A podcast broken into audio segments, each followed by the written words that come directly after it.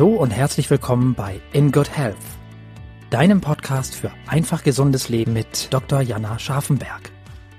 Hier bekommst du die besten Tipps und Neuigkeiten rund ums Thema ganzheitliche Gesundheit, Ernährung, Ayurveda und Yoga. Lass dich durch Experteninterviews inspirieren, lerne das Beste für deine Gesundheit und genieß diese Episode.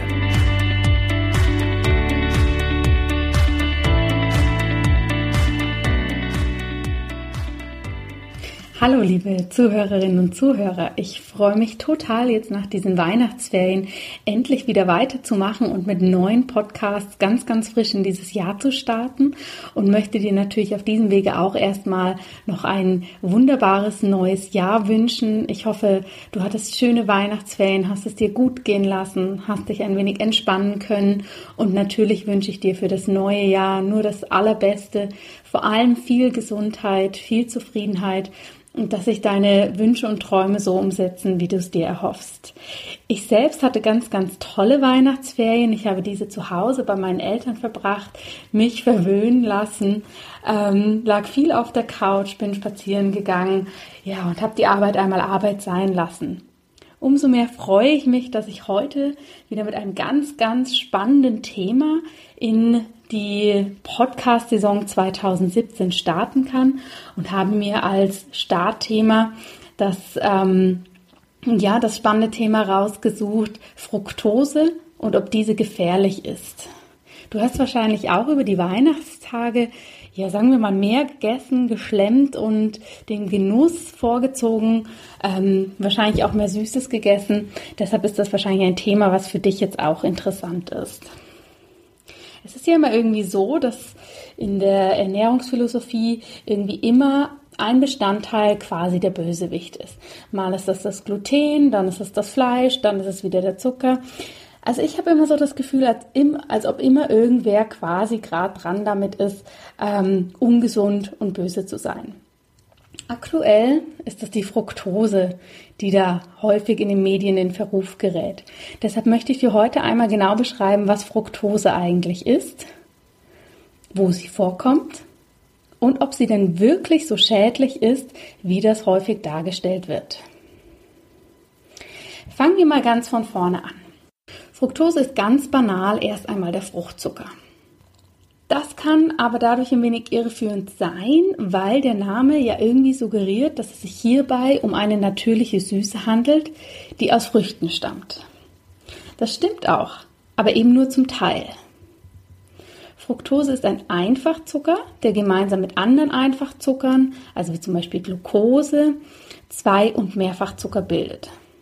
Haushaltszucker besteht zum Beispiel aus der Hälfte zu Fructose und aus der anderen aus Glucose. In den echten Lebensmitteln, darunter verstehe ich ganze Früchte, Gemüse, da ist die Fructose unproblematisch. Wir nehmen sie ja da nur in geringer Konzentration auf und zeitgleich nehmen wir auch eine erhebliche Menge an Ballaststoffen, Mineralien und sekundären Pflanzenstoffen auf. Ballaststoffe sorgen beispielsweise für ein gutes Sättigungsgefühl und auch dafür, dass der Zucker nur ganz, ganz langsam ins Blut übergeht. Daher ist es eigentlich quasi nicht möglich, dass wir uns an Früchten überessen und somit auch viel zu viel Fructose aufnehmen. Denn das natürliche Warnsignal satt setzt eigentlich schnell genug durch dieses große Volumen ein. Das heißt also, frische, unverarbeitete Früchte sind unproblematisch, denn die darin enthaltene Fructose als Gesamtkomplex wird eher in geringen Mengen aufgenommen. Was allerdings problematisch ist, wenn die Fructose in konzentrierter, reiner Form gewonnen wird. Das heißt, dass all diese anderen Begleitfaktoren, also die Ballaststoffe, die Flüssigkeit, die Vitamine, die sekundären Pflanzenstoffe, werden vom Gesamtprodukt entfernt. Zurück bleibt nur der reine Zucker, meist in Form von Saft oder Sirup. Welche Lebensmittel enthalten denn nun Fructose? Die unbedenkliche Fructose, also die, die ich gerade beschrieben habe in Früchten, kommt in Obst und Gemüse vor, also wenn wir dieses komplexe Gesamtpaket haben. Bei jeder Form von Sirup müssen wir eher aufpassen und diese in Maßen genießen. Darunter fällt auch reiner Ahornsirup, reiner Agavensirup, Honig. Denn auch hier liegt die Fructose in konzentrierter Form vor. Wo müssen wir noch aufpassen? Trockenobst ist auch eine Variante von Früchten, die quasi bearbeitet ist. Sie ist getrocknet, ihr ist die Flüssigkeit entzogen. Das heißt, 100 Gramm getrocknete Aprikosen haben auch eine erhebliche Menge an Fructose. Wir könnten niemals so viele Aprikosen essen in ihrer frischen Form, wie wir das in der getrockneten Form können. Deshalb muss man hier auch aufpassen, denn häufig sind Dinge mit Dattelpaste oder mit Aprikosen gesüßt, was einem so ein bisschen das Gefühl gibt, ach ja, da ist ja gar kein Zucker enthalten, ist er aber eben doch.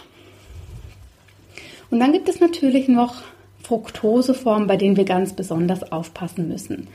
Bei diesen Fructoseformen handelt es sich um ganz, ganz hochkonzentrierte Fructose-Varianten, die quasi keinen anderen Auftrag mehr haben, als extreme Süße zu geben. Darunter fällt zum Beispiel der Maissirup, Hierzu kommt, dass dieser häufig auch noch gentechnisch verändert ist. Es kommt ein reiner Fructosesirup dazu. Das ist meistens ein Mix aus verschiedenen Früchtesirups, die ähm, ja sehr, sehr hoch sind im Fructoseanteil. Angereicherte Dicksäfte, aber auch frische oder pasteurisierte Fruchtsäfte enthalten extrem viel Fructose. Darunter fällt auch der selbstgepresste frische Orangensaft, den wir manchmal so gerne zum Frühstück zu uns nehmen. Warum? Ja nun, auch hier pressen wir quasi aus der ganzen Frucht nur die flüssigen Bestandteile ab und nehmen diese zu uns. Wir denken meistens, dass wir uns etwas Gutes damit tun, das ist aber nicht unbedingt der Fall. Weil wenn wir ein Glas Orangensaft zu uns nehmen, hierunter fällt auch der selbstgepresste frische Saft, den wir uns manchmal am Morgen gönnen. Der Klassiker dabei ist ja der Orangensaft. Für ein Glas Orangensaft brauchen wir fünf bis sechs Orangen. Ein Glas Orangensaft ist sehr, sehr schnell getrunken. Das heißt, wir nehmen die Süße und die Fructose von fünf bis sechs Orangen auf. Auf der anderen Seite könnten wir niemals fünf bis sechs Orangen einfach so in ein paar Minuten hinunterschlucken. Wir müssten kauen und der Körper würde uns vorher das Signal geben, dass er satt ist. Das bedeutet, dass selbst wenn es sich um Bio-Orangen handelt und wir das Produkt selber herstellen, indem wir morgens die Saftpresse rausholen, wir trotzdem dafür sorgen, dass wir eine erhebliche Menge Zucker aufnehmen. Ein Glas Orangensaft enthält genauso viel Zucker wie ein Glas Cola. Das ist ganz, ganz wichtig zum Wissen, denn häufig haben wir das Gefühl, wir tun uns was Gutes, aber es geht leider in die andere Richtung. Was macht denn jetzt aber die Fructose so problematisch? Reine Fructose hat eine viel höhere Süßkraft, als es die Glucose hat. Das heißt, unsere Geschmacksrezeptoren gewöhnen sich viel, viel schneller an ein höheres Maß an Süße. Und das ist ein Mechanismus, den sich vor allem die Lebensmittelindustrie zum Vorteil gemacht hat, da sie die Produkte viel süßer gestalten kann, ohne aber effektiv mehr Zucker dem Produkt beizumischen. Das heißt, sie können uns ein wenig austricksen indem ein Produkt süßer ist, aber die Menge an Zucker nicht höher. Das nächste Problem ist, dass Fructose anders verstoffwechselt wird als Glucose. Wenn wir Glucose zu uns nehmen, dann kommt diese, dieser Zucker erst einmal ins Blut und dort wird dann das Hormon Insulin ausgeschüttet, was dafür sorgt, dass die Glucose eben aus dem Blut wieder abtransportiert wird, zunächst in die Zielzellen kommt, die auf jeden Fall Glucose als Nährstoff brauchen. Das ist vor allem unser Gehirn und unsere Muskeln. Und der Rest von dieser Glucose wird dann eben als Speicher angelegt, vor allem in den Fettzellen und zum Teil wird es auch in der Leber gespeichert. Das heißt, Glucose wird insulinabhängig aufgenommen. Fructose hingegen wird insulinunabhängig aufgenommen. Das heißt, wenn die Fructose in unser Blut gelangt, wird kein Insulin ausgeschüttet. Und das macht unsere Leber, unser großes Stoffwechselorgan, zur einzigen Anlaufstelle, die sich darum kümmert, dass die Fructose auch wieder aus dem Blut verschwindet. Denn unser Blut möchte ja immer ungefähr die gleiche Menge Zucker enthalten. In kleinen Mengen kann diese Fructose ganz unproblematisch in der Leber gespeichert werden. Bei größeren Mengen an reiner Fructose, also an dieser hochkonzentrierten Fructose, wird es aber auch für unsere Leber problematisch und die Speicherkapazität kann überstiegen werden. Was passiert denn mit dieser überschüssigen Fructose? Nun ja, die verhält sich letztendlich genauso wie die überschüssige Glucose. Sie wird umgewandelt und gespeichert. Unser großer Energiespeicher ist immer Fett. Die Glucose wird in die Fettzellen gelagert. Die Fructose, dadurch, dass sie eben nicht dorthin transportiert wird durch das Insulin, wird in Form von Fett in der Leber gespeichert. Und zwar nur dort. Das heißt, unsere Leber muss plötzlich viel mehr Fett speichern, als sie das normal tut. Was passiert mit der Leber? Es kann zu einer sogenannten Fettleber kommen. Das kann man sich so richtig bildlich vorstellen, dass das Organ Leber wirklich größer wird, es kriegt ähm, Fetttropfen, die sich da einlagern und natürlich ist die ganze Funktion der Leber dadurch empfindlich gestört. In Amerika ist es mittlerweile so, dass mehr Menschen eine Fettleber haben durch einen hohen Fructosekonsum als von Alkohol. Alkohol ist eigentlich der Klassiker dafür, dass man eine Fettleber bekommt. Und noch direkter und schneller verläuft dieser Fettumbauprozess in der Leber, wenn wir ganz, ganz viel Fructose in Form von Säften und Softdrinks zu uns nehmen. Denn diese flüssige Fructose kann viel schneller durch ähm, unseren Magen-Darm-Trakt ins Blut gelangen und muss natürlich dann da, wenn es in hohen Mengen da ist, um das innere Gleichgewicht zu halten, schneller entsorgt werden.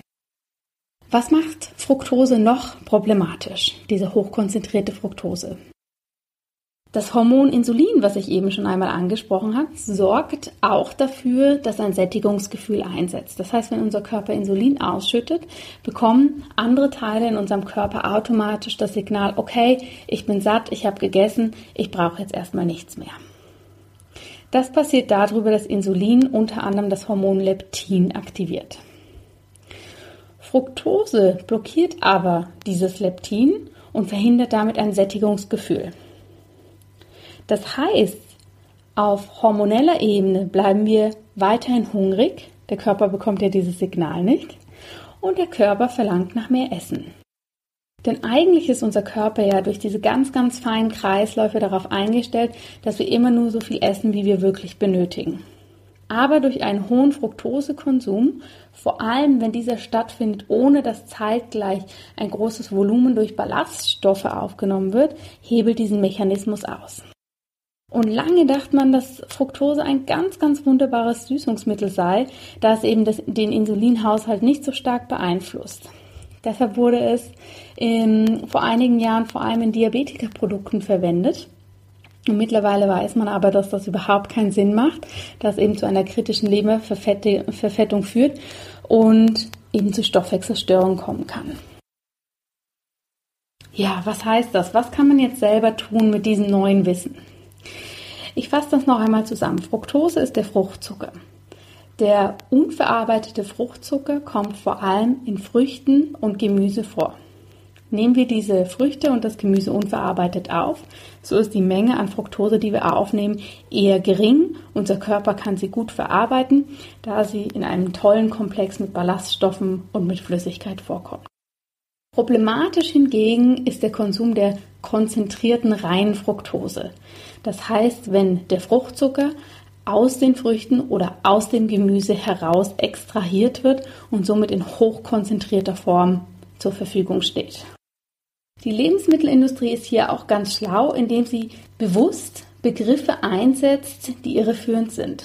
Achtet mal darauf, wenn ihr einkaufen geht, wie viele Produkte mit natürlicher Süße oder nur mit Fruchtzucker gesüßt oder ohne zusätzlichen Kristallzucker oder nur mit Honig gesüßt angeboten werden.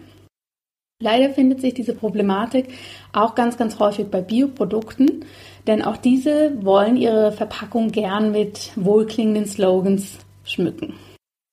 Was kannst du selber tun, um eben diese hochkonzentrierte Fructose zu vermeiden?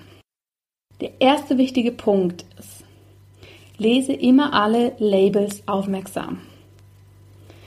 So kannst du schon gleich feststellen, ob eine der eben genannten Werbefallen auf dem Produkt vorhanden ist. Und im Zutatenverzeichnis kannst du nachlesen, ob eben eine Sirup- oder Fructoseart zusätzlich darin vorkommt.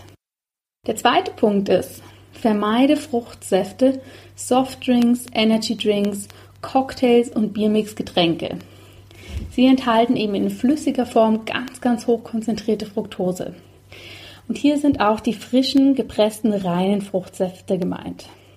Auch wenn diese vielleicht noch ein paar Vitamine enthalten mögen, sind sie trotzdem hochkonzentriert in Bezug auf Fructose. Denk nochmal dran, ein Glas Orangensaft enthält so viel Zucker wie ein Glas Cola. Bereite dir so viel wie möglich an Speisen selbst zu, dann weißt du immer ganz genau, was enthalten ist. Bevorzuge immer frische Früchte als Snack, statt zu Trockenfrüchten zu greifen. Und auch in der eigenen Küche geh sparsam mit flüssigen Süßungsmitteln um, auch wenn es sich dabei um Honig, Agavendicksaft oder Ahornsirup handelt. Hab immer im Kopf, dass es sich dabei auch um Zucker handelt. Ich hoffe, diese Podcast-Folge hat dir einen kleinen Einblick gegeben, dass Fructose nicht unbedingt gefährlich sein muss, sondern dass es erstens darauf ankommt, welche Art von Fructose wir nehmen. Nehmen wir die natürliche unverarbeitete, die in Früchten vorkommt, oder nehmen wir verarbeitete und hochkonzentrierte Fructose. Zusätzlich hast du gelernt, dass du mit ganz einfachen Tipps und Kniffen durch aufmerksames Lesen der Food Labels hier schon ganz gut aussortieren kannst, was du lieber nicht essen möchtest. Und was einfach wichtig ist, koch für dich selbst. Bereite dir deine Sachen selber zu. Denn dann weißt du genau, was du verwendest und du hast deine Gesundheit in deiner Hand. Danke dir herzlich, dass du dir diese Folge angehört hast und hoffe, du findest dieses Thema genauso spannend wie ich. Wenn du das Gefühl hast, du möchtest gern noch etwas mehr zum Thema Zucker, Fructose, versteckter Zucker, Food Labels und gesunde Ernährung lernen, dann kann ich dir meinen Sugar Cleanse empfehlen, der am 1. Februar 2017 wieder startet. Hierbei handelt es sich um einen sechswöchigen Online-Kurs, in dem du lernst, versteckten Zucker zu erkennen, deinen Zuckerkonsum gesund und mit Genuss zu reduzieren und insgesamt gesündere Maßnahmen und Routinen in dein Leben zu integrieren. In den Show Notes findest du alle Informationen zum Sugar Cleanse. Wir sind bereits eine tolle und motivierte Gruppe und ich freue mich, wenn du bei unserem gemeinsamen Start am 1. Februar mit dabei bist. Bis dahin wünsche ich dir alles Gute, genieß deine Gesundheit und bis bald. Vielen herzlichen Dank, dass du heute wieder dabei warst. Wenn dir diese Folge gefallen hat, dann hinterlass uns gerne eine positive Bewertung bei iTunes. Alle Show Notes und weiteren Informationen findest du auf www.in-good-health.com. In Good Health. Einfach gesund leben.